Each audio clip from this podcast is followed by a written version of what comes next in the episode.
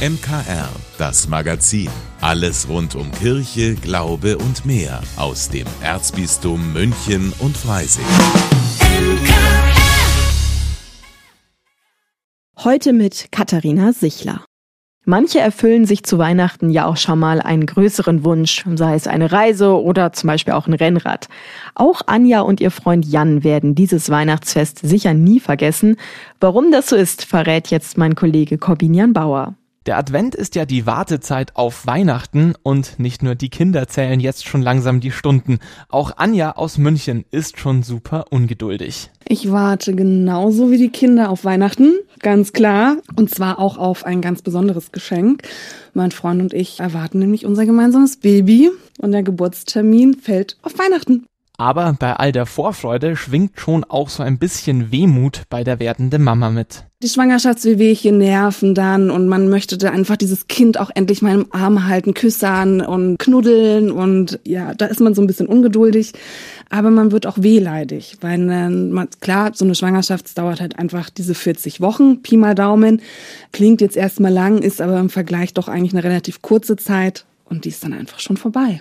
Und jetzt in dieser magischen Zeit schwanger zu sein, ist für Anja etwas ganz Besonderes. Ich persönlich liebe die Weihnachtszeit. Ich mag so diese ganze Stimmung. Ne? Ich liebe die Lichter, die Gerüche von Plätzchen und Glühwein. Das ist für mich eine ganz, ganz tolle Zeit. Dieses Jahr natürlich ein bisschen anders, weil man nimmt sich ein bisschen mehr zurück und beruft mich dann vielleicht nicht eher auf den Stress und die Hektik, die so eine Weihnachtszeit mit sich bringt, sondern auf die Ruhe und auf die Besinnlichkeit. Während andere jetzt noch auf der Suche nach Geschenken sind, Plätzchen backen und sich stressen, genießt die werdende Mama und packt ihre Kliniktasche. Eigentlich finde ich diese ganze Vorfreude und diese ganze Spannung auch relativ angenehm. Also ne, so dieses, wann geht's denn endlich los? Wie wird es sein? Wie wird sich's anfühlen? Wird's wirklich ein Weihnachtsbaby oder sind wir Weihnachten vielleicht schon zu dritt?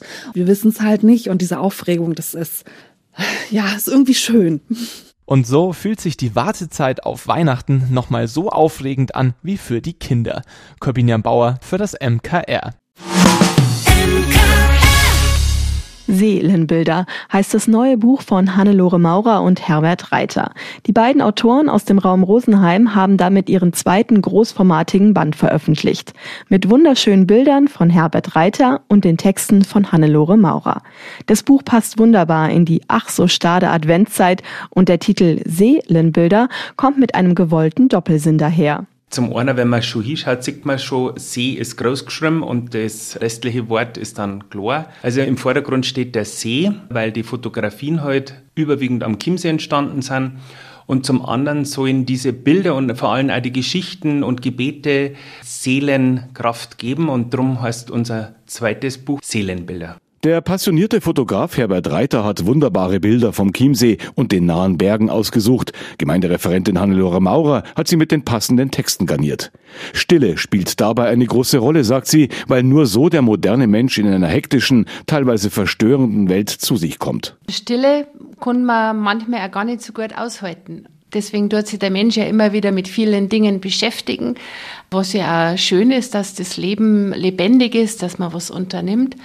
Aber nur in der Stille kommt man dann auch so zu dieser inneren Ruhe, die man dann auch braucht, um auch diese Leere mal zu spüren und aus dieser Leere heraus dann vielleicht etwas zu entdecken, das im eigenen Leben eigentlich schon da ist, aber noch im Verborgenen. Damit kann der Mensch dann immer wieder neu aufbrechen, neue Perspektiven suchen, sagt Hannelore Maurer. Genauso ist es Herbert Reiter mit seiner Suche nach neuen Fotomotiven am Chiemsee gegangen. Da kann es natürlich dann schon mal vorkommen, dass ich mir auf dem Boden liege, dass ich eine gute Perspektive kriege. Einfach das bisschen andere als wir das Normale, das macht für mich ein besonderes Foto aus. Und so sind viele Szenen im Bier drin, wo man so eigentlich nicht erleben kann. Mal mit einem Fischer rausfahren oder einfach ein Sonnenuntergang auf der Fraueninsel. Das sind einfach so ganz besondere Momente, wo man dann andere teilhaben lassen kann. Auf 112 Seiten kombinieren die beiden Autoren Naturfotos aus einer der schönsten Gegenden Deutschlands mit kurzen Erzählungen und Aphorismen, erzählt Hannelore Maurer. Die Gemeindereferentin aus der Stadtteilkirche Rosenheim-Inn hat dabei auch die Bibel mit einbezogen. Aber mir war es auch wichtig, dass es zwar schon ein religiöses Buch ist, aber ein spirituelles Buch, das, das offen ist für alle Menschen. Und von daher den Blick einfach auch zu weiten für alle Menschen, die irgendwo im Herzen auf der Suche sind. Fündig werden kann man in dem Buch auf jeden Fall, ob bei den atmosphärisch dichten Bildern oder den kurzen, eindringlichen Texten. Ein Buch passend zu ruhigen, besinnlichen Momenten in der Weihnachtszeit. Willi Witte für das MKR. Vielen Dank, Willi. Der Band Seelenbilder von Hannelore Maurer und Herbert Reiter ist im Verlag Chiara Edition erschienen und kostet 25 Euro.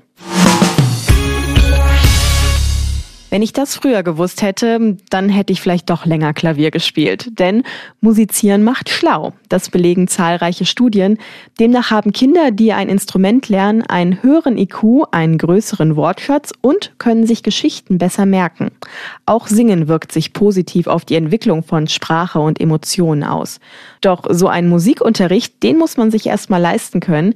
Damit jedes Kind in München die Chance dazu hat, gibt es das Caritas-Projekt Supera. Dazu Projektleiter Mehmet Ismail Birinci. Caritas hat als oberstes Ziel die Armutsbekämpfung und Bildungsgerechtigkeit und Bildungschancen sind auch immer Teil der Armutsbekämpfung. Und somit ist es ein Projekt, was wirklich toll zur Caritas passt. In sieben anderen europäischen Ländern gibt es das Superra-Projekt bereits. München ist der erste Standort in Deutschland. An fünf Schulen findet bereits Chorunterricht für die Kinder statt. Der Instrumentalunterricht soll nach der Schule am Nachmittag angeboten werden. Schülerinnen und Schüler können dort kostenlos ein Musikinstrument lernen. Perkussion, also klassische Perkussion, aber auch Schlagzeug, Geige, Cello, die arabische Laute und Gitarrenunterricht können wir auch zusätzlich noch anbieten, wenn es gewünscht wird. Unterrichtet werden die Kinder von professionellen Musikerinnen und Musikern. Also das ist wirklich Lernen auf höchstem Niveau. Was momentan aber noch fehlt, das sind die passenden Räumlichkeiten für den Instrumentalunterricht. Minimum 50 Quadratmeter müsste ein Unterrichtsraum haben, weil wir den Unterricht immer in der Gruppe anbieten. Gleichzeitig sollten vielleicht mehrere Räume gleichzeitig zur Verfügung stehen. Und natürlich braucht es dann auch ja, sowas wie ein, ein Lager, wo die Instrumente stehen können und wo Arbeitsmaterial zur Verfügung steht. Vielleicht ja ein Pfarrheim oder eine Schule. Wer helfen kann, passende Proberäume zu finden, der kann sich einfach bei uns melden. Wir stellen dann gerne den Kontakt her. Und wenn Sie mehr über das Supera-Projekt der Caritas erfahren möchten, meine Kollegin Lydia Jäger war für die aktuelle Total Sozialfolge bei einer Chorstunde dabei. Mit welcher Freude und Begeisterung die Kinder da mitmachen, hören Sie heute Abend um kurz nach 19 Uhr hier im MKR und überall da, wo es Podcasts gibt.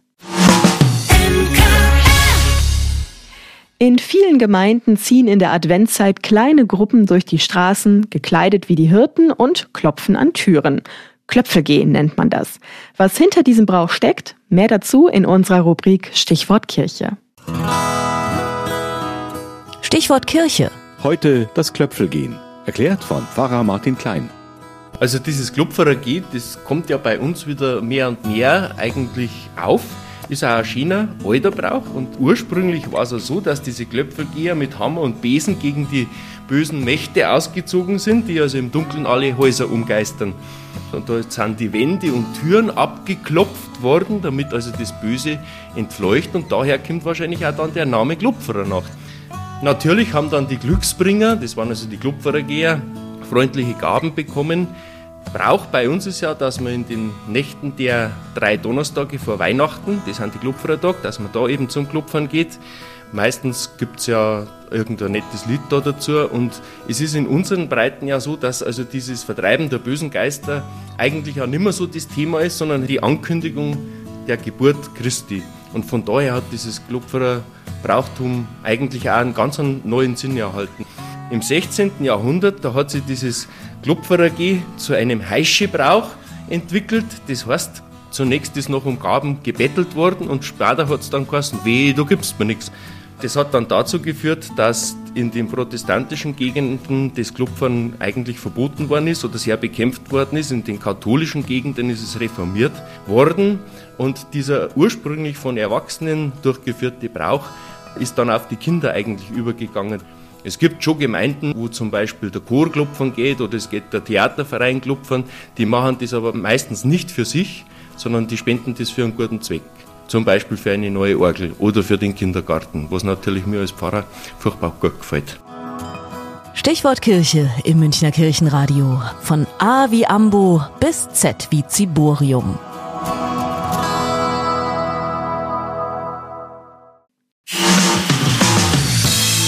Vielen Dank, dass Sie sich unseren Podcast MKR, das Magazin des Münchner Kirchenradios, angehört haben. Wir freuen uns, wenn Sie unseren Podcast abonnieren und in der Podcast-App Ihrer Wahl bewerten. Am liebsten natürlich mit fünf Sternen. Wir haben auch noch viele andere schöne Podcasts. Diese finden Sie unter münchnerkirchenradio.de und überall, wo es Podcasts gibt. MKR. Wir machen Ihren Podcast. MKR. Mehr Tiefgang für den Süden.